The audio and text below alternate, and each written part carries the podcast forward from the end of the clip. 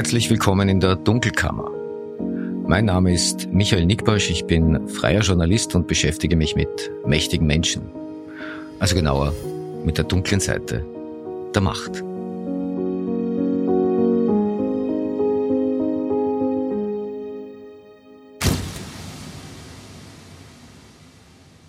Das ist die elfte Ausgabe der Dunkelkammer und heute gibt es ein kleines journalistisches Hochamt. Ich darf zwei besondere Gäste aus Deutschland begrüßen, mit denen ich seit vielen Jahren immer wieder bei großen Rechercheprojekten zusammenarbeite. Sie sind gleichsam Leuchttürme des investigativen Journalismus. Sie spielten tragende Rollen in einer langen Reihe internationaler Enthüllungen, sind vielfach ausgezeichnet, unter anderem mit dem Pulitzerpreis. Und sie tragen beide den gleichen Familiennamen, wenn auch anders geschrieben, und sie sind nicht miteinander verwandt. Bastian Obermeier und Frederik Obermeier.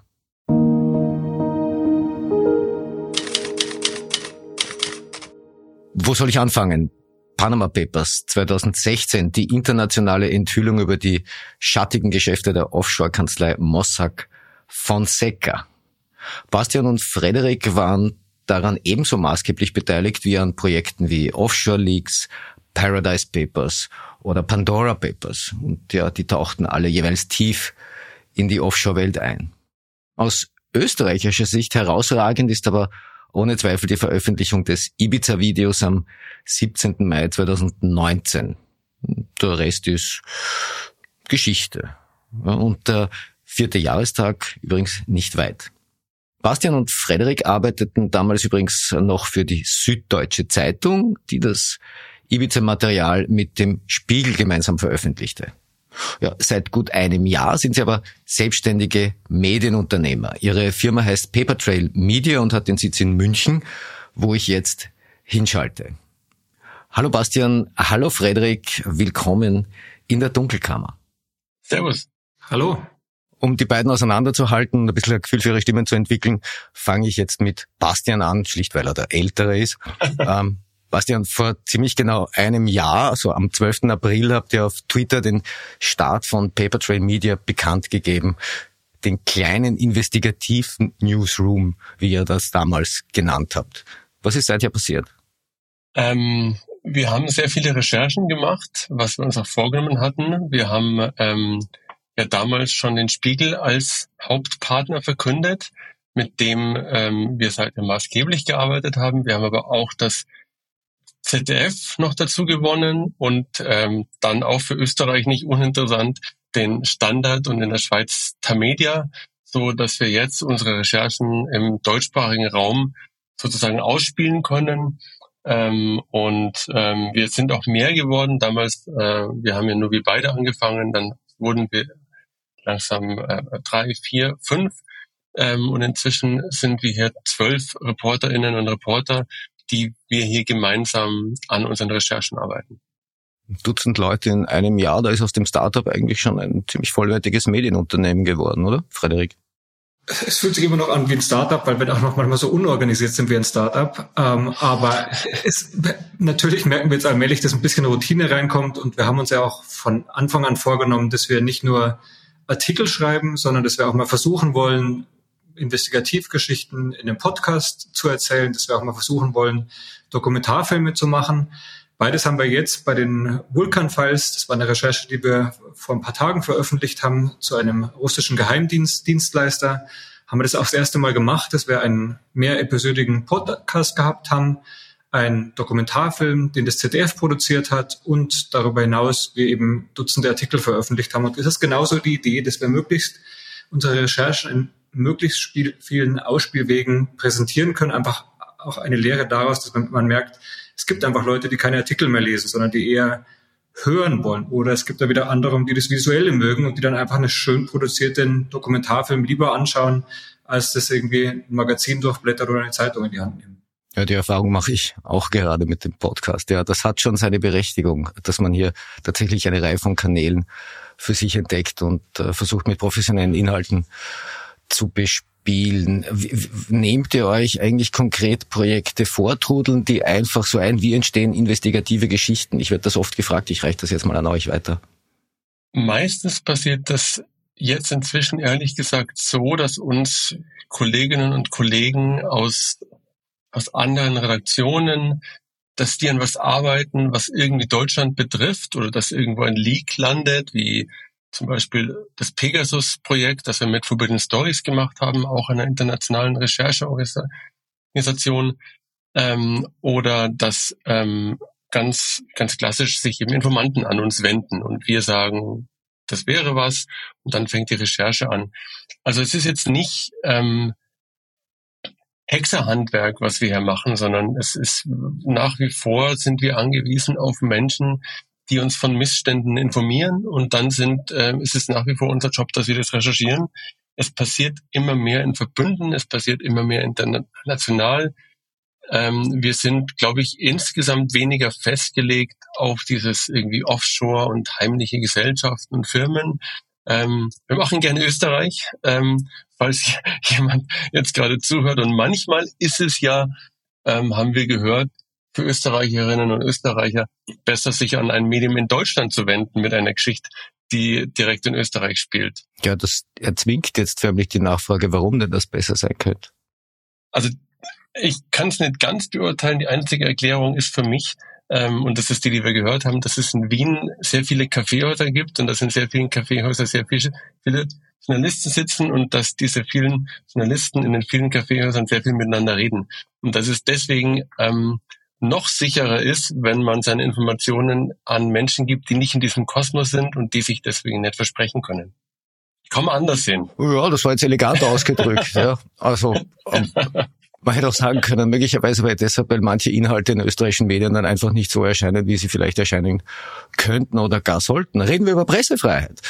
Am 3. Mai ist der Tag der Pressefreiheit und er soll ja auch daran erinnern, unter welchen fürchterlichen Bedingungen Kolleginnen und Kollegen teilweise in Regionen dieser Welt arbeiten müssen. Ähm, soweit es Österreich betrifft und Deutschland selbstverständlich auch, da geht's ja durchaus liberal zu, aber in Österreich ist das äh, Pressefreiheitsthema nun wirklich zunehmend aktuell. Ich habe da ein paar Stichworte aufgeschrieben. Ja. Ähm, wirtschaftlicher Druck, der auf Verlagshäusern lastet, ORF-Gesetz, Sparpaket, Anzeigenkorruption im Boulevard, korrumpierte Verleger und Chefredakteure, Slap-Klagen, Kahlschlag bei der Wiener Zeitung und das ist jetzt besonders originell Verstaatlichung der Journalistenausbildung. Also in Österreich bildet ja künftig quasi das Bundeskanzleramt Journalistinnen und Journalisten aus. Also zumindest letzteres habt ihr in Deutschland so nicht. Also zumindest noch nicht. Da kann man auch nur sagen, Gott sei Dank, dass wir sowas nicht haben, weil ich es sehr, sehr toll finde, dass Journalistenausbildung unabhängig vom Staat ist, weil wir auch sagen müssen, wir Journalisten sind nicht Sprachrohre einer Bundesregierung, eines Ministeriums oder andere staatlichen Stellen.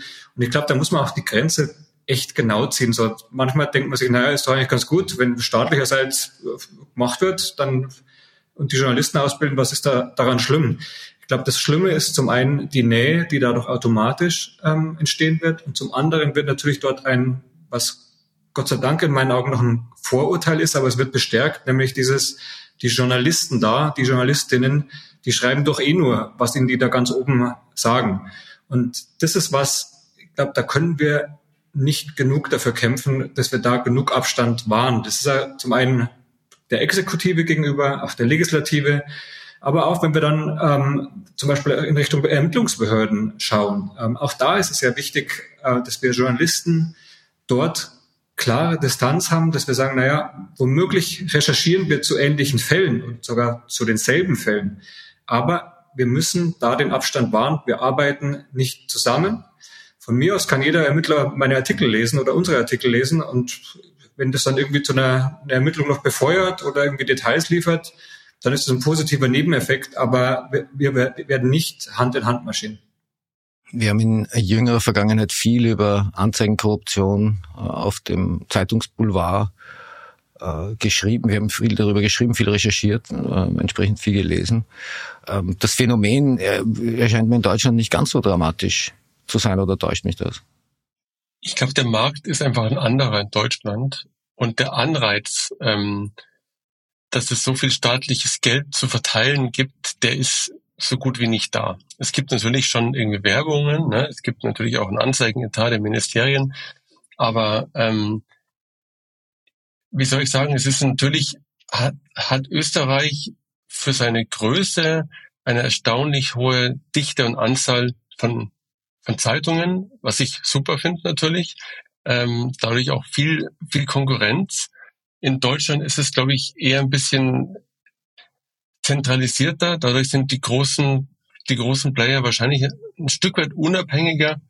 Ähm, und vor allem hat sich nicht etabliert, dass man ähm, quasi von Regierungsseite her mit Anzeigen Stimmung machen kann in bei Sendern und bei Zeitungen. Und das ist ja, das war mir auch nicht bewusst, aber das haben wir in den letzten Jahren, wie viele Millionen da an durchaus fragwürdige Fernsehsender oder Fernsehsender in Anführungszeichen gehen, ist ähm, schon sehr erstaunlich und dann weniger erstaunlich ist, wenn man sich dann die Berichterstattung anschaut, dass die ganz schön regierungsnah sind oder parteiennah, ähm, sondern das ist dann natürlich logisch und das ist ein Witz, ähm, aber ähm, ähm, so ist so ist die Lage jetzt gerade eben und ich glaube, dass es sehr sehr ungesund ist, sowohl für die Ausrichtung des Journalismus als auch für die für die Wahrheit ein bisschen hochtrabend, wenn es wenn es ganze Mediengattungen gibt, die vom Staat am Laufen gehalten werden und zwar jetzt nicht im Sinne, dass man sagt, wir wollen den Journalismus fördern, sondern ähm, durch durch getarnte Zuwendungen, die letztlich ja auch immer eine Art Richtung sich erkaufen wollen. Ja, umso bedenklicher, als äh, diese Medien eigentlich in aller Regel außen drauf unabhängig stehen haben und innen drin aber dann schlicht nicht unabhängig sind. Allein so die Summe ist oder der Medienwissenschaftler Andi Kaltenbrunner hat es einmal für Deutschland hochgerechnet, dass die Summe, die in Österreich quasi in diesem Metier zu verteilen ist, das ist in Deutschland, wären das drei Milliarden Euro. So, das ist natürlich schon echt gewaltig. Das ist schon eine Hausnummer. Ich finde aber auch gleichzeitig bei aller Kritik denke ich mir schon manchmal, naja, wenn es dieses viele Geld da gibt, dann könnte man ja wirklich was Tolles machen. Es ist ja nicht an, also per se schlimm, wenn Journalismus gestärkt wird. Es ist natürlich nur schlimm, wenn es verbunden ist mit einer gewissen Abhängigkeit und auch mit einer gewissen Erwartung. Wenn es quasi unabhängige Gremien gäbe, die darauf achten, dass ähm, einem transparenten Kriterienkatalog ähm, dieses Geld verteilt wird. Und zum Beispiel ein Kriterium könnte man in Österreich auch mal anlegen, zum Beispiel Rügen vom Presserat. Ähm, Wenn es da zu viele gibt, da kriegst du nicht mehr so viel Geld. So, auch dadurch könnte man so ein gewisses Qualitätsmerkmal auch hochhalten. Und wenn ich mir dann anschaue, ähm, wie das Geld aber derzeit und so in den vergangenen Jahren verteilt worden ist, habe ich eher so das Gefühl, dass das genau umgedreht angelegt worden ist. Der Maßstab, wir hatten es besonders oft, hat eins auf, de, auf den Deckel gekriegt vom Presserat für unsaubere Berichterstattung und dann kriegen die auch trotzdem noch die Millionen hinterhergeworfen. Ja, ich meine, also in Österreich haben ja Regierende traditionell kein allzu großes Bedürfnis, Journalistinnen und Journalisten ein Umfeld zu schaffen, äh, in dem sie diesen Mächtigen dann auf die Finger schauen können. Was man verstehen kann. Also würde ich vermutlich auch nicht wollen, wenn ich in, in ihre Haut stecken würde. Aber ähm, für, für die Demokratie ähm, ist es quasi essentiell. Und wir haben ja in den letzten Jahren immer wieder gesehen, wohin, wohin Macht geht, wenn sie viel zu wenig kontrolliert wird. Manchmal ähm, sieht man das dann halt, weil irgendjemand ein Backup von seinem Handy nicht äh, äh, äh nicht so wie gedacht gelöscht hat, ja, das ist dann ein großer Glücksfall für die Demokratie am Ende, ehrlich gesagt. Es wird ja, wird ja viel über diese Festplatte gesprochen ähm, und ähm, was das alles ausgelöst hat und wie viel Zufall das war und ob die Ermittlungen gerecht sind. Aber wenn man mich fragt, ist das für das Land ein, ein riesiger Glücksfall, weil, weil dadurch eine erzwungene Hygienemaßnahme in der Politik stattgefunden hat, die für, für eine Art kleinen Neustart gesorgt hat. Wie sehr der jetzt gelingt oder nicht, ist wieder eine ganz andere Frage. Aber jedenfalls ein Teil derer, die, die, die da ganz eindeutig irgendwie korrupt äh, sich verhalten haben, ist jetzt halt erstmal weg. Ne? Ich möchte in der äh, Pressefreiheitsdebatte da ein ganz konkretes handwerkliches Thema herausgreifen, das letzthin die äh, ÖVP-Verfassungsministerin Caroline Edstadler via Twitter in Gang gesetzt hat mal wieder in Gang gesetzt hat. Die Debatte gibt es immer wieder, nämlich das sogenannte Zitierverbot aus Strafakten. Das ist in Österreich legal, auch bevor es äh, zu einer Anklageerörterung kam, also zu einem Strafprozess überhaupt. In Deutschland ist das aber illegal. Und äh, Caroline Edstadler hat tatsächlich das deutsche Vorbild bemüht, indem sie das Zitierverbot gefordert hat. Ist da Deutschland tatsächlich ein Vorbild? Aus Sicht eines Journalisten kann ich nur sagen, na, auf gar keinen Fall, ähm, weil das jetzt von dir angesprochene Zitierverbot, das was ja bei uns äh, auch im Strafgesetzbuch äh, unter diesem Paragraphen 353d festgehalten ist, das ist für uns Journalisten immer wieder ein großes Problem. Es Juristen argumentieren zwar und auch viele Berufsverbände, naja, da gibt's halt einen leichten Workaround. Wir zitieren nicht direkt, man zitiert dann indirekt und kann somit ein bisschen umgehen. Aber wir sehen schon auch immer wieder die, die Probleme, vor die uns das stellt, wenn wir zum Beispiel solche Akten kommen, dann quasi auch die Inhalte, ähm, die darin sind, recherchieren, gegenprüfen und dann oft quasi dort schon Punkte sehen, die einfach so nicht stimmen. Und das würde man eigentlich als Journalist, der normale Impetus wäre, ja, das wird sofort eingeordnet. Aber dann hat man quasi diese große Hürde, wo man sich automatisch mit einem Rechtsanwalt auch hinsetzen muss, wie weit können wir hier gehen? Und das führt auch zu so ganz absurden Fällen dann auch schon manchmal, dass gegen unsere Journalisten argumentiert wird. Wir hatten zum Beispiel mal einen Fall, wo bei einem, bei einem deutschen Privatagenten, gegen den ein Gerichtsverfahren gelaufen ist und wo er schon im Vorfeld des Verfahrens dargelegt hat, hat dass er doch besonders gefährdet auch sei und dass er zum Beispiel auch für ähm, Behörden in Israel gearbeitet hätte. Und wir haben diese Unterlagen bekommen und haben es dann gegengeprüft und haben mal geschaut, naja, in Israel bei den benannten Personen sogar nachgefragt, stimmt denn das überhaupt? Und die haben gesagt, nein, nein, äh, da gibt es keinen offiziellen Auftrag. Ich kenne die Person zwar, aber da gibt es keine Beauftragung. Was der da quasi behauptet hat, ist also demnach falsch.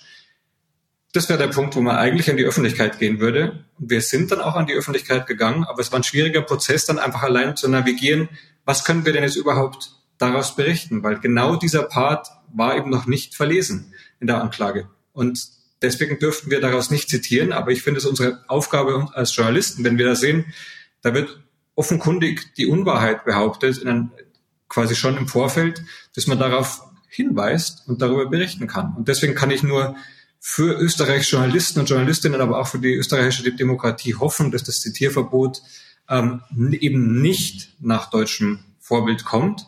Es wird oft so ein bisschen das Argument immer vorgebracht, naja, dann wird doch alles sofort veröffentlicht. Das ist doch irgendwie alles, was irgendwo in einem Akt steht, ist sofort, wird sofort dann irgendwo veröffentlicht. Aber da wissen wir ja auch alle, die wir jetzt irgendwie hier auch miteinander reden, so einfach ist es nicht. Es gibt schon Standards, an die wir uns als Journalisten halten müssen, dass wir uns selber auch immer fragen müssen und auch rechtfertigen müssen auch dafür, im Zweifel auch vor einem Gericht. Ist das, was wir da berichten, ist das von hohem öffentlichen Interesse oder ist es reine Privatsache und hat in der Öffentlichkeit auch gar nichts äh, verloren? Was natürlich wahnsinnig unterhaltsam wäre, wenn ich mir vorstelle, dass jetzt diese ganzen Chats, wenn man die nicht hätte direkt zitieren dürfen, sondern Smileys umschreiben muss, die verwendet wurden und kurze, kurze, äh, prägnante Nachrichten, die wir ja alle irgendwie im Ohr haben, ähm, wie sich da irgendwie Atlatus und äh, Chefs irgendwie angesprochen haben. Ähm, wenn man das alles hätte umschreiben müssen, weil es nicht zitierbar ist, ähm, und äh, das hätte ich tatsächlich sehr witzig gefunden, aber leider auf einem auf einem sehr dunklen Humorlevel, ehrlich gesagt, weil wir sind alle, also wenn man sich vorstellt, man hätte das, man hätte das alles nicht verwenden und das alles nicht öffentlich machen dürfen. Ähm, und vielleicht ist das ja durchaus der Impetus dieses Wunsches ähm, einer Ministerin, wenn die sagt, das soll nicht mehr passieren, ähm, dann wäre Österreich wahrscheinlich ein anderes Land jetzt, ehrlich gesagt. Und gerade ihre Partei würde anders dastehen. Und vor diesem Hintergrund, glaube ich, kann jeder diesen, diese Forderung gut einordnen. Ja, absoluter Anlassfall war, war klar erkennbar. Wir haben uns das auch gefragt, also wie diese, diese Chatverläufe in indirekter Rede abzubilden wären. Tatsache ist, dass wir abseits der strafrechtlichen Fragen keine Einblicke in das politische System bekommen hätten, so wie wir sie bekommen haben dadurch. Und ich glaube, das war allein schon deshalb essentiell, ein Verständnis zu entwickeln. Wir arbeiten immer wieder mal in großen internationalen Rechercheprojekten äh, zusammen und stellen dann fest, dass äh, rund um die Welt wir alle in unterschiedlichen, unter unterschiedlichen Voraussetzungen arbeiten, unter unterschiedlichen Rechtslagen arbeiten. Ähm, das Zitierverbot haben wir gerade genannt. Ähm, vor, vor einem Jahr haben wir auf eure Initiative hin eine große internationale Recherche zu den dunklen Geschäften von Credit Suisse gemacht. Ähm, damals gab es auch das Problem, dass in der Schweiz nicht über das Bankgeheimnis berichtet oder beziehungsweise das Bankgeheimnis nicht verletzt werden darf, auch nicht durch Journalistinnen und Journalisten. Das kann Haftstrafen nach sich ziehen, was dazu führte, dass bei dieser großen Recherche keine Leute aus der Schweiz dabei waren. Was natürlich total absurd ist, ähm, weil als Österreich, von einem österreichischen Journalisten und einer österreichischen Journalistin würde man einfach erwarten, dass wenn er oder sie quasi lernt, dass eine Bank, die in der Vergangenheit schon in so viele Skandale verwickelt war, wie die Credit Suisse, die immer wieder Besserung versprochen hat, und wenn man dann hier Daten hat ähm, und sieht, na, ganz so aufgeräumt, wie sie gesagt haben, haben sie es eben nicht, sondern sie haben weiterhin lange Zeit quasi für Autokraten und ihre Familien ähm, Konten eröffnet, Konten geführt, dann erwartet man eigentlich, dass Schweizer Medien darüber berichten dürfen. Das Schweizer Recht, das Schweizer Bankengesetz ist aber so streng, dass Schweizer Medien nicht mal reinschauen dürften in diese Daten, weil es eben so ist, die Daten, die uns damals zugespielt worden sind, waren offenkundig interne Unterlagen der Credit Suisse. Die fallen unter das Bankengesetz, weil es um Bankkonten ging. Und diese ähm, Daten dürfen laut dem Schweizer Recht nicht weitergegeben werden. Ähm, weitergegeben haben wir es aber ganz klar. So, wir haben ein internationales Team an Journalisten zusammengestellt, unter anderem warst du in Österreich auch du beteiligt und haben gesagt, hier habt ihr die Daten, schaut rein, analysiert und gemeinsam schauen wir, was wir da für Fälle finden, die von höchstem öffentlichem Interesse sind, über die wir berichten wollen. Unsere Schweizer Kollegen mussten aber sagen, nein, nein, nein, nein, nein, nein, nein, ihr, da wollen wir gar nicht reinschauen. Das bringt uns nämlich in ein Riesenproblem. Und was das für ein Problem ist, hat er dann auch später ähm, eine UN-Sonderberichterstatterin, die Irene Khan, ja auch schon thematisiert, dann indem sie die Schweizer Regierung auch angeschrieben hat und das thematisiert. Es kann ja wohl nicht sein, dass Journalisten quasi, wenn sie solche Daten sehen, sie nicht mal anschauen dürfen, um dann zu entscheiden, ob sie von öffentlichem Interesse sind oder nicht. Und das finde ich war auch so einer der positiven Nebeneffekte ähm, dieser Recherche, dass es eine Art Debatte angestoßen hat in der Schweiz. Und ich glaube, manchmal braucht es da auch den Blick von außen, damit man quasi selber merkt, wie absurd es eigentlich ist. Ich dachte mir jetzt zum Beispiel in Vorbereitung von dem heutigen, von dem jetzigen Podcast oder dem Podcast-Interview. Ja, das Zitierverbot in Deutschland ist absurd.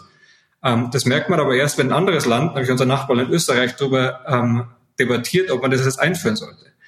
In der Schweiz war dieses Bankengesetz und was es so mit sich bringt, haben viele Journalisten hatten es zwar auf dem Schirm, aber was es quasi im Großen bedeutet, war den meisten nicht so ganz klar, weil sie so einen kleinen Workaround gefunden hatten. Wenn sie einen Fall von zwar die Bankdaten zu einem, sagen wir jetzt mal, Oligarchen gefunden haben, dann haben sie gesagt, naja, das, da finden wir jetzt ein bisschen einen Weg, wie wir darüber berichten können. Dann nennen wir halt zum Beispiel mal nur den Oligarchen und nicht die Bank.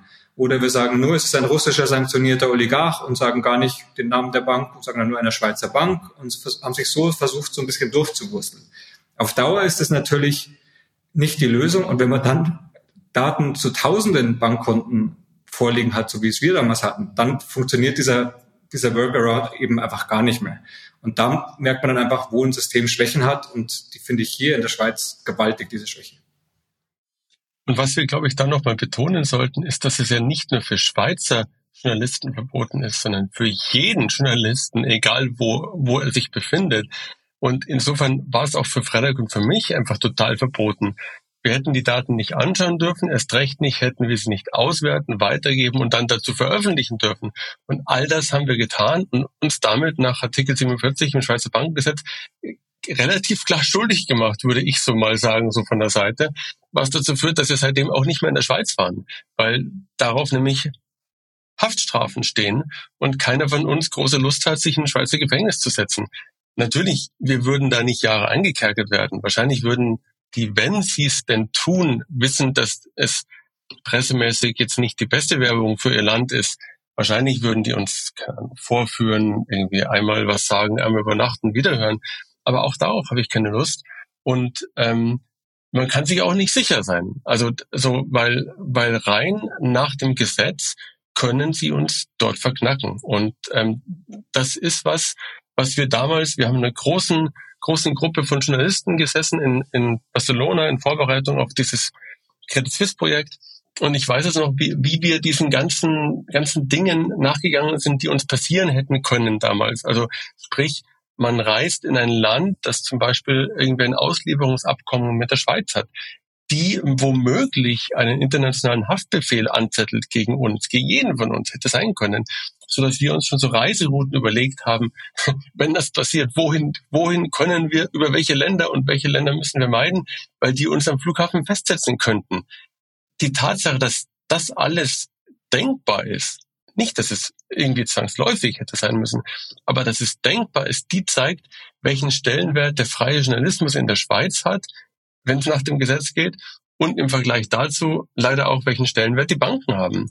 Ähm, und, und das jetzt alles vor dem Hintergrund, dass die Bank jetzt irgendwie in sich zusammengekracht ist und bestimmt nicht, weil böse Menschen Böses gewollt haben von außen, sondern weil sie geführt worden ist, wie sie geführt worden ist. Ähm, und ähm, also wir haben jetzt auch ein Buch geschrieben, wer möchte, kann das alles nachlesen. Ähm, und ich kann sagen, wir haben ein spezielles Verhältnis zur Schweiz, wir haben auch ein spezielles Verhältnis zu Österreich. Es hat aber ein bisschen, glaube ich, mehr, äh, da steckt mehr Freundschaft drinnen, würde ich jetzt so jedenfalls für mich sagen. Wir hatten ja sogar in der Schweiz vor kurzem wieder eine Recherche, wo wir gemerkt haben, wie nah selbst die Strafermittlungsbehörden dem Bankensektor stehen. Ähm, da war es so, dass wir erfahren haben, dass die Schweizer Bundesanwaltschaft, ähm, bei der ging eine Anzeige ein wegen dieser Credit Suisse äh, und die Anzeige zielte offenkundig auch darauf ab, dass man sucht, wer steckt eigentlich dahinter. Und diese Anzeige kam von der Credit Suisse. Die Bundesanwaltschaft hat dazu natürlich auch Presseanfragen bekommen, also nicht nur von uns, sondern auch von vielen anderen Medien. Und wir haben dann erfahren, dass eine dieser oder mindestens eine dieser Presseanfragen dann wieder von der Bundesanwaltschaft, also von den Ermittlern, an die Bank gespielt wurde und gesagt wird, na, also wir würden jetzt schon sagen, dass ihr da Anzeige erstattet habt.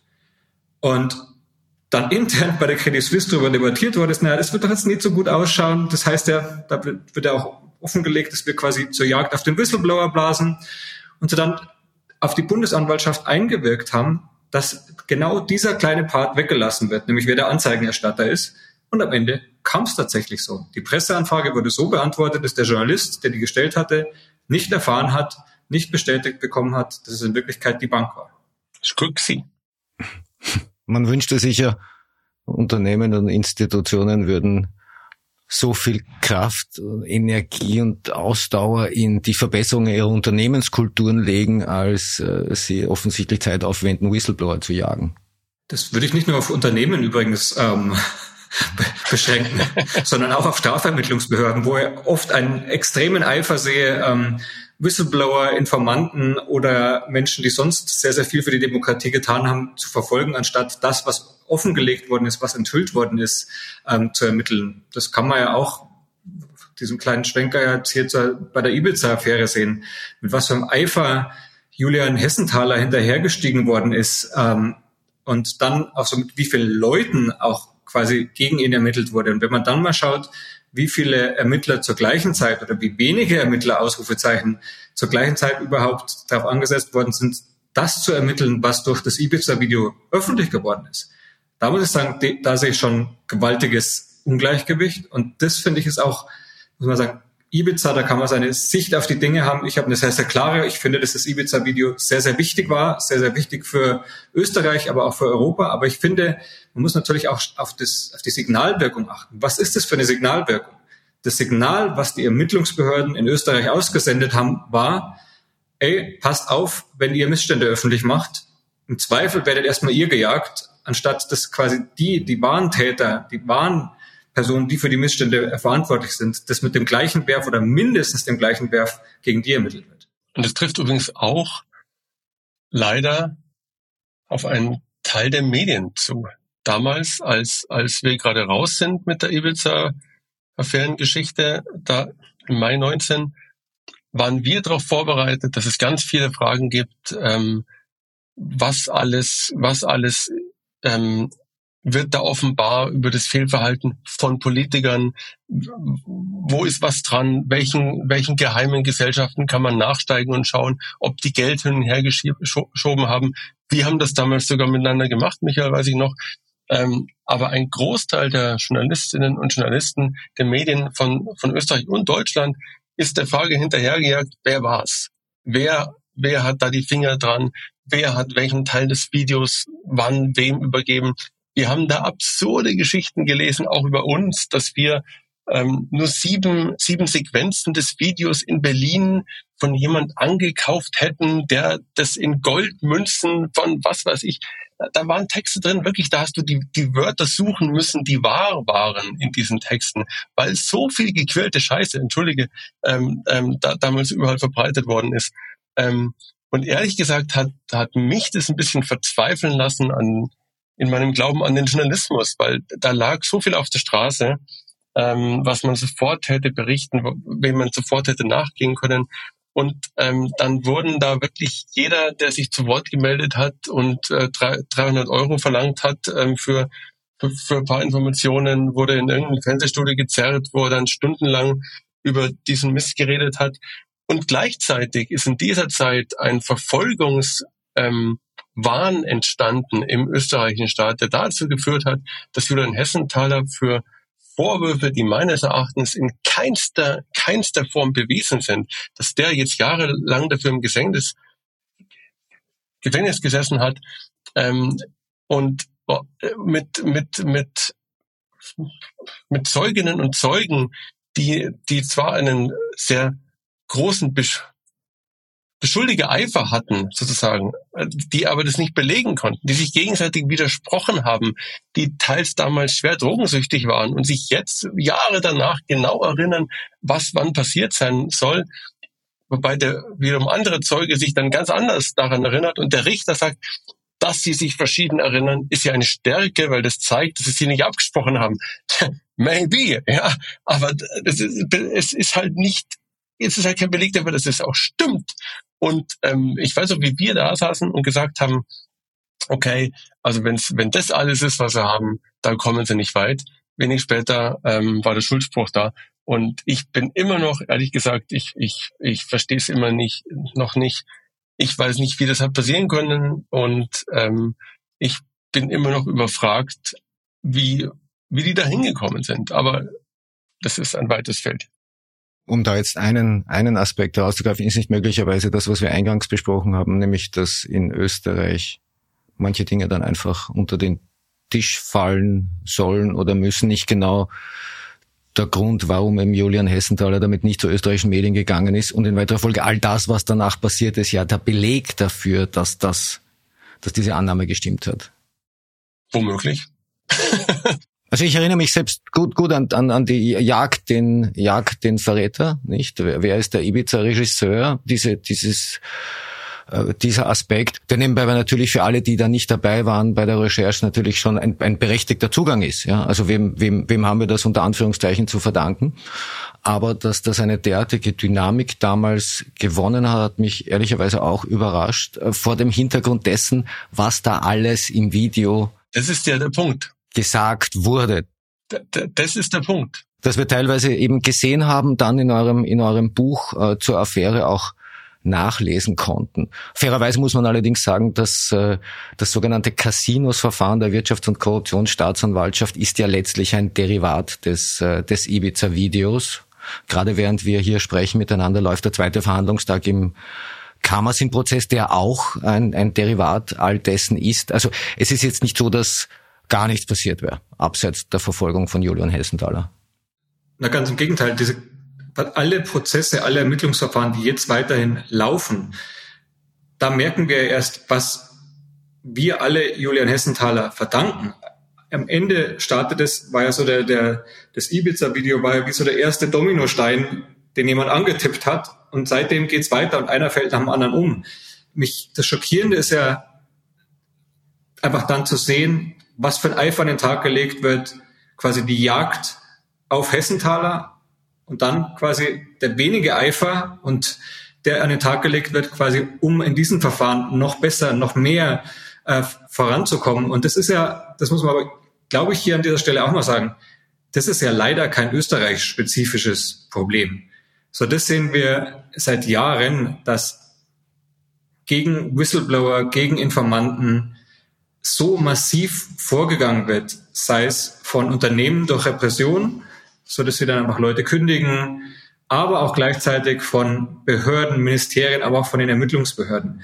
Und das, glaube ich, ist sowas, was wir als Journalisten lange Zeit, also wenn ich vor allem über mich selber rede, nicht genug auf dem Schirm gehabt habe und auch zu wenig öffentlich thematisiert habe, weil da entsteht schon eine gewaltige Schieflage und ich glaube auch, dass wir da als Journalisten eine, eine Verantwortung haben, dass wir da auch, auch hinweisen, so dass die meisten Geschichten, über die wir berichten, da ist es ja nicht, das sind die wahren Helden darin sind die Informanten und Informantinnen, die Whistleblower und Whistleblowerinnen. Und über die machen wir uns, glaube ich, viel zu wenig Gedanken, auch was das für die verfolgen hat. Wir saßen, Bastian und ich, zum, jetzt vor ein paar Tagen zum Beispiel mit Antoine Deltour, dem Whistleblower hinter den Luxemburg Leaks, zusammen. Gegen den, der hat öffentlich gemacht und indem er Journalisten Material übergeben hat, wie Luxemburg es großen Unternehmen erlaubt, ihre Steuerlast wirklich absurdest runterzurechnen, bis auf äh, weniger als ein Prozent an Steuerlast. Gegen ihn wurde ein Ermittlungsverfahren eingeleitet. Gegen ihn, er stand vor Gericht. Es, hat, es, sein Kollege von ihm hat auch noch seinen, seinen Job verloren. Und da hat man so gemerkt, so, wow, da läuft jetzt die ganze Maschinerie gegen ihn. Diese Konzerne, die dieses Spielchen mitmachen, der luxemburgische Staat, die dieses Spiel mitmachen, die dafür sorgen, dass im Endeffekt der Allgemeinheit Geld entgeht, die machen weiter. Antoine de Tour, bei dem hat es aber jetzt fast zehn Jahre gedauert, bis sein Leben wieder auf so einen ganz normalen, so normale Bahnen zurückgekommen ist. Es war zwar schön zu hören, dass er jetzt sagt so, hey, er wird sofort wieder tun, ihm geht's jetzt super, aber dann zu wissen, ja, ein Jahrzehnt später ist es. Und ich glaube, wir müssen daran arbeiten, dass Whistleblower und Whistleblowerinnen mehr belohnt werden, dass wir ihnen auch, glaube ich, alle mehr Credit geben und dass wir als Journalisten auch mehr darauf hinweisen, wenn was schief läuft, wenn Whistleblower nach ihrer Tat quasi verfolgt werden. Und ich verstehe auch, wir hatten ja auch dasselbe Problem. Ne? Wir haben ja auch damals über Ibiza, über anderes berichtet. Und wenn wir dann zu unserem Chef gekommen sind und gesagt haben, wir hätten folgende Geschichte, es geht um den Whistleblower, da, da war nicht große Begeisterung natürlich, lass uns doch nochmal über uns sp sprechen, über uns schreiben. Noch dazu hatten wir natürlich den, den Whistleblower-Schutz vor für uns selbst. Das heißt, wir konnten natürlich auch nicht offenlegen, wer hat uns wann, was, warum übergeben, ähm, so dass wir da in einer seltsamen Lage waren. Und das trifft viele unserer Kolleginnen und Kollegen natürlich, dass man, man hat das Gefühl, man ist repetitiv, man kann auch nicht dauernd über sich selber und über Medien schreiben. Irgendwie interessiert es die Leute wirklich. Und daraus, aus dieser Gemengelage entsteht dann leider oft der Mechanismus, dass man sagt, ah, muss irgendwie anders machen. Diesen irgendwen anders gibt's aber nicht, weil wenn es wir nicht machen, wir sind die Journalisten, dann macht's keiner. Und dagegen, es ist schwer dagegen anzukommen, aber das ist nun mal auch Teil unseres Jobs, dass wir nicht nur neue Dinge recherchieren, sondern dass wir auch dranbleiben an anderen Fällen und dass wir immer wieder drauf deuten, wenn wo was nicht passt, wenn wo was nicht stimmt. Und wenn ein Whistleblower, eine Whistleblowerin, wenn die infolge ihres Tuns für die Allgemeinheit, wenn die daraufhin wirkliches Unrecht erleiden. Ähm, das will man dann nicht so gerne hören, das verstehe ich. Gerade ähm, ähm, will man es nicht hören in den Behörden aber es befreit uns nicht davon, dass wir immer und immer wieder darauf deuten. Wenn ich vor euch stehe und sage, ähm, also ich wäre jetzt eure Quelle und frage, wie könnt ihr mich schützen? Was höre ich dann? Dann ist erstmal die Gegenfrage, dass wir, oder dann haben wir erstmal viele Gegenfragen, ähm, weil natürlich das Schützen ja. kommt immer darauf an, wer ist, also vor wem müssen wir und die Quelle Angst haben? Ist es eine, ein Geheimdienst zum Beispiel. Also wenn wir zum Beispiel über Whistleblower sprechen wie Edward Snowden ähm, oder Chelsea Manning, quasi auf die US-Geheimdienste Jagd gemacht haben, gegen die der ganze amerikanische, die ganze amerikanische Regierung stand, oder ist es ein Unternehmen? Das macht einen gewaltigen Unterschied. Vor ein Whistleblower aus einem Unternehmen zu schützen, ist viel leichter als ein Whistleblower zu schützen, der von einem ganzen Staat, von, mit mehreren Geheimdiensten, mit entsprechenden Ermittlungsbefugnissen gejagt wird. Was aber das Tolle mittlerweile ist, ist, dass es mittlerweile ein Netzwerk an Organisationen gibt und auch an Anwälten, die kostenlos Whistleblowern helfen. Deswegen ist bei uns die meiste Arbeit in diesem Feld ist, wir geben quasi so eine Beratung im Sinne von, naja, wir achten hierauf, das sind unsere Sicherheitsvorkehrungen. Das kann von Verschlüsselung äh, bis hin, dass man darüber redet, was für Informationen dürfen denn raus, was muss auch, wenn man Dokumente veröffentlicht, was muss geschwärzt werden.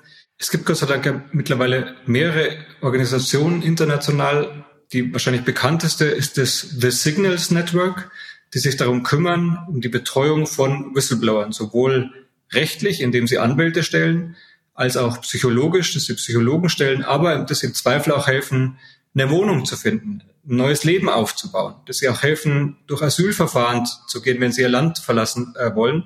Und darüber hinaus gibt es Gott sei Dank auch immer mehr tolle Anwälte und Anwältinnen, die sagen, Whistleblowern helfen wir gerne und zwar pro bono, also ohne Zahlung von Honorar, sondern das glauben wir, dass es wichtig ist für unsere Gesellschaft. Deswegen, wenn Whistleblower zu uns kommen, dann helfen wir denen. Meistens findet man die schon auch durch einfaches Googlen. Am besten ist es aber, wenn man dann auch auf ähm, quasi Netzwerke zugreift, die auch wissen, welche von diesen Anwälten gut sind. Ähm, da gibt es zum Beispiel das Whistleblowing International Network. Die sind quasi eine Überorganisation von quasi NGOs, die Whistleblowern helfen. Wenn man also eine Frage hat, wer kann mir helfen, kann man sich am besten schon mal an die wenden. Die wissen dann zum Beispiel, wer ist in Österreich eine gute Organisation, wer ist in Deutschland eine gute Organisation oder auch gibt es in diesem Land Anwälte, die da schon Erfahrung haben und die sowas, solche Hilfe kostenlos anbieten. Das sind auch alles Dinge, wo wir als Journalisten nicht wirklich Expertise haben, aber diese Organisationen haben es. Deswegen machen wir es mittlerweile oft so, dass wir die dazu holen, schon sehr, sehr früh mit Einverständnis des Whistleblowers und sagen, hier gibt es jemanden, die machen das professionell die wissen, weil sie Erfahrung haben, die haben das schon mit Dutzenden Whistleblowern gemacht und die helfen dir und die sind manchmal auch so die dritte Instanz, die neutrale Instanz, weil man muss man natürlich auch sagen, dass wir als Journalisten ja immer auch ein Eigeninteresse haben. So, es gibt zwar immer Geschichten, immer wieder auch Geschichten, wo wir Whistleblower dann sagen, die können wir nicht veröffentlichen, die Geschichte, weil wenn wir sie veröffentlichen, wirst du auffliegen. Das, so wenige Leute wissen davon, du wirst auffliegen und wenn du das nicht willst, können wir sie nicht bringen. Aber es gibt auch manchmal so Zwischentöne, wo es einfach gut ist, wenn der Whistleblower oder die Whistleblowerin eine dritte Instanz hat, die sie einfach mal fragen kann. Die sagen kann, ich würde jetzt, oder die Journalisten erschlagen jetzt dieses und jenes vor, findest du das denn eigentlich gut oder kann mich das womöglich später in die Bredouille kriegen? Und ich glaube, das ist wichtig, dass ein Whistleblower nicht alleine dasteht. Als Journalist haben wir eine Verantwortung, dem Whistleblower zu helfen. Aber ich glaube, es ist am besten, wenn es auch noch eine dritte Partei gibt, die den, ähm, dem Whistleblower auch helfen kann. Ja, also an alle potenziellen Whistleblowerinnen und Whistleblower da draußen, ihr seid nicht allein und äh, Leute wie Frederik und Bastian Obermeier und ich natürlich auch und einige andere freuen sich über jeden Hinweis, der vertrauensvoll eingeht. Und ja, klar, wir versuchen natürlich, unsere Quellen bestmöglich zu schützen. Weil wir ja auch eine Verantwortung haben gegenüber der Öffentlichkeit. Ne? Also wenn wir einen Missstand sehen, den uns jemand schildert, dann haben, ist es natürlich unsere Verantwortung, dass wir sagen, wir wollen mithelfen, dass dieser Missstand beendet wird. Und wenn das nur geht durch eine Veröffentlichung, dann ist natürlich unser Ziel die Veröffentlichung. Und dann haben wir widerstreitende Interessen. Und wenn man dann ein Whistleblower überreden würde und sagen würde, komm, auf geht's, das muss raus und so, ja. Ähm, wir, wir als Journalisten sind ja nicht die, die danach unseren Job verlieren, die danach das Land verlassen müssen, die ins Gefängnis kommen unter konstruierten Vorwürfen, wie auch immer. Wir gehen ja mit ein bisschen Abstand zur nächsten Geschichte über. Und das ist natürlich schon wahnsinnig undankbar auf eine Art und gleichzeitig nicht zu ändern, weil wir sitzen nicht im selben Boot, sondern wir wir paddeln eine Zeit lang in dieselbe Richtung, so in unseren jeweiligen Booten und danach trennen sich die Wege. Und das kann man jetzt wenig romantisch finden oder man kann es problematisch finden. Ist es auch. Wir werden unsere Verantwortung nicht los damit, dass, dass es quasi irgendwie reportiert worden ist. Aber der, der Fakt ist natürlich, dass wir nicht so tief drin hängen, einfach durch unsere verschiedene Stellung. Und deswegen ist, was, was Frederik gerade erklärt hat, sind diese Organisationen super wichtig, super gut und sollten noch viel mehr Verbreitung finden und noch viel mehr Anwendungsfälle. Vielleicht will der österreichische Staat ja anstatt Inserate ja künftig ähm, solche Organisationen stärken. Da kann man ganz schön viel, mit wenigen Millionen kann man da richtig viel Gutes tun. Ja, also ohne jetzt, ohne jetzt zynisch wirken zu wollen, aber das klingt jetzt zynisch. Aber wir haben einfach eine Allzweckwaffe in Österreich, die heißt Amtsgeheimnis, damit lässt sich faktisch alles zudecken. Wird übrigens seit Jahrzehnten versprochen, dass man da an einer Aufweichung arbeitet. Wir warten. Vielleicht, bevor ich dann irgendwann in den Ruhestand trete, werde ich sowas wie Informationsfreiheit kennengelernt haben in Österreich. Im Augenblick deutet allerdings nicht viel darauf hin. Ich will vielleicht noch einen Punkt ansprechen, der auch zeigt, wie wichtig internationale Journalistinnen und Journalistenkooperationen sind. In zeitlicher Nähe zur Veröffentlichung Credit Suisse überließ Wladimir Putin die Ukraine überfallen. Ich erinnere mich noch an die Debatten, wie wir da jetzt mit dem Timing unserer Veröffentlichung umgehen sollen. Naja, und kurz nachdem die Ukraine eben überfallen war, Credit Suisse öffentlich war, stürzten wir uns schon auf die nächste gemeinschaftliche Zusammenarbeit, nämlich das Nachzeichnen russischer Vermögenswerte in, in Westeuropa. Und auch da liefen wir immer wieder mal gegen verschlossene Türen. Ja, der, das war natürlich so aus dem Impetus, dass wir auch alle überlegt haben, was können wir als Journalisten denn tun? Es gibt tolle Kriegsreporter, die so tapfer sind, in so eine Konfliktregion zu reisen und, und darüber uns alle zu informieren. Ich gehöre nicht dazu. Ich würde es mich nicht trauen. Ähm, meine Expertise ist, wie auch, auch, auch deine, quasi auch Finanzflüsse offen zu legen und dass wir uns dann mit dem auf Initiative des OCCRP zusammengetan haben und gesagt haben, naja, es gibt ja jetzt schon diverse Sanktionen gegen die Freunde und Unterstützer von Wladimir Putin. Das sind aber genau die Personen, die wir seit Jahren immer wieder auch im Westen gesehen haben, wo wir auch, wo es auch viele Gerüchte gab, wo die ihre Yachten liegen haben, wo ihre äh, tollen äh, Düsenjets, Privatjets rumstehen, auch was sie für Willen haben.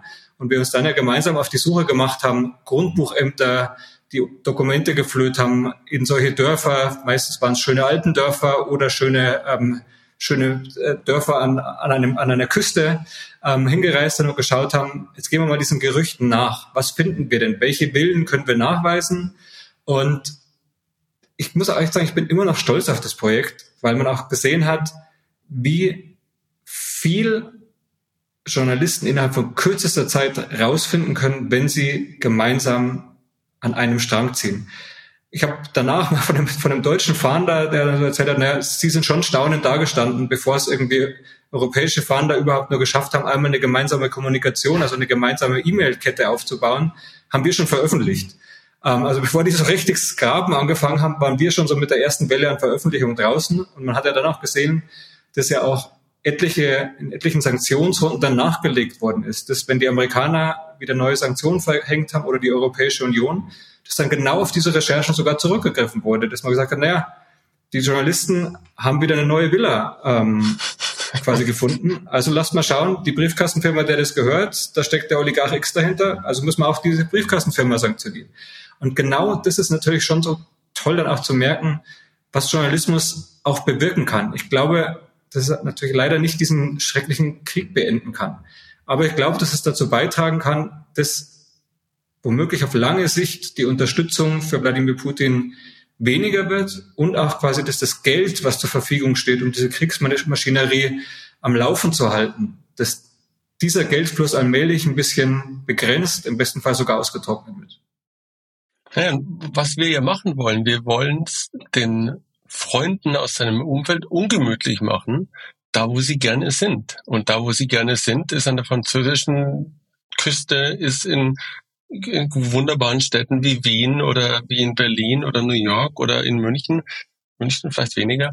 Ähm, wir, wir wollen, dass, dass die Leute aus seinem Umfeld, die sich in den letzten Jahren die Taschen voll gemacht haben, weil sie in seinem Umfeld waren, die, die Frauen, die Kinder von, ähm, ähm von den sehr, sehr reichen Menschen um, um Wladimir Putin. Wir wollen, dass die verstehen, solange man einem Unrechtsregime ähm, dienstbar ist, solange ist man dort, wo sie gerne sind, nämlich an der Côte d'Azur oder wo auch immer, die sind da plötzlich nicht mehr gerne gesehen und sie werden vielleicht sogar ihre Besitztümer los. Und ich glaube, dass das eine der wenigen Arten ist, wie man jemanden wie Putin dazu bringt, jedenfalls kurz mal nachzudenken und vielleicht eine der Arten, wie er, wie er seine Unterstützung in diesem Kreis verlieren kann. Weil niemand von denen verzichtet gerne auf den Ferrari, den sie sich letztes Jahr erst gekauft haben. Und alle die fahren gerne noch zum Shoppen nach London. Und ich glaube, das ist jetzt nicht der Best Guess für den Frieden oder sowas, so äh, weit davon entfernt, aber es ist vielleicht ein kleiner Punkt, der beitragen kann, das ist einfach, dass sie sagen, es, warum hörst du nicht auf mit dem Scheiß? Wir wollen es wieder gemütlich haben. Wir wollen diesen Reichtum, den wir, den wir angehäuft haben, den will man ja auch genießen können. Wofür hat man es denn dann, wenn man, wenn man es, wenn man es nicht rausleben kann? Der Vollständigkeit halber, all das war natürlich über die Jahre nur möglich, weil es eine gut funktionierende Offshore-Industrie gab und gibt, die vermögenden Kunden offenbar ohne Ansehen, wo sie herkommen und wo das Geld herkommt, einfach zur Hand gegangen ist. So ist es. Und weil es Behörden gab, die auch oft mal ein oder sogar beide Augen geschlossen haben, die es akzeptiert haben, dass irgendwie luxuriöse Villen über Briefkastenfirmen gekauft worden sind, wo sie nicht wirklich nachgefragt haben. Wer ist denn jetzt, wer steht denn ja denn da jetzt dahinter? Und das, obwohl es in diesen kleinen Dörfern ja meistens schon seit Jahren Gerüchte gab, wer denn in Wirklichkeit dahinter steht. Also ich glaube auch hier so, hier müssen wir den Finger auf die Finanzdienstleister zeigen, aber auch auf, auf Behörden, auf europäische Behörden und natürlich auch auf die europäische Politik. Äh, Stichwort Gerhard Schröder, die natürlich auch dieses Geld ähm, sehr, sehr gerne in Empfang genommen haben und dann oft irgendwie so weggeschaut haben und bewusst in meinen Augen weggeschaut haben äh, auf das, was Russland da macht. Weil wir müssen ja auch sagen, der Krieg hat, wenn wir ehrlich sind, nicht erst im letzten Jahr angefangen. Der Krieg hat spätestens da angefangen, als die Krim besetzt worden ist. Und danach, wenn ich allein jetzt nur in Deutschland schaue, wie viele Unternehmen dann einfach darin noch gar kein Problem gesehen haben, mit dem russischen Staat und russischen Staatsunternehmen Geschäfte zu machen, da sieht man ganz genau, wo das Problem lag. Verzeihung, hat jetzt jemand von euch Reifeisen gesagt? Wer ist Reifeisen? Also einer meiner Favoriten ist tatsächlich äh, eine russisch-orthodoxe Kirche in, in Niederösterreich, die wir immer dem Oligarchen Oleg Deripaska zugerechnet haben. Es hat sich dann aber bei Recherchen herausgestellt, dass selbst die im zu einem Offshore-Konstrukt gehört. Wir haben sie damals die Briefkastenkirche genannt. Wunderbar. Hat auch nicht jeder. Haben wir leider nicht sowas in Deutschland. Wobei, ähm, wenn man jetzt wieder auf die Credit Suisse zurückkommt, ähm, die wiederum hatten auch Konten, die durchaus mit der Kirche zusammenhingen. Und wenn du bei Konten für die Kirche sind, glaube ich, brauchst du eigene Sendung, Michael, weil da gab es, glaube ich, aus den letzten Jahren und Jahrzehnten so viel Schwarzgeld, ähm, was in irgendwelchen Kirchen, Kirchenkonten verschwunden ist, worüber aber heiliges Schweigen gelegt wurde. Ähm, das ist jetzt eine ganz eigene Geschichte. Wir haben fast eine Stunde durch und wir könnten daraus tatsächlich jetzt noch fünf oder sechs machen. Ähm, aber ich äh, schlage vor, wir setzen das an anderer Stelle fort. Ich möchte mich ganz, ganz herzlich für eure Zeit bedanken, für den wahnsinnig interessanten Input. Ich lerne jedes Mal aufs Neue was dazu, wenn ich mit euch zusammenarbeiten kann. Lieber Bastian Obermeier, lieber Frederik Obermeier, vielen Dank aus Wien. Alles Gute nach München. Vielen Dank, dass wir da sein durften. Sehr gerne. Tausend Dank.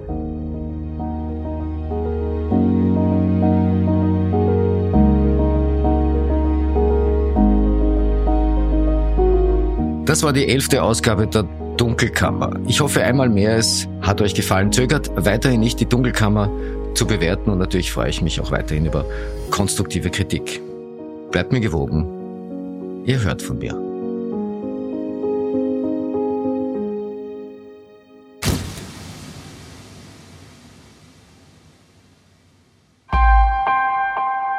Missing Link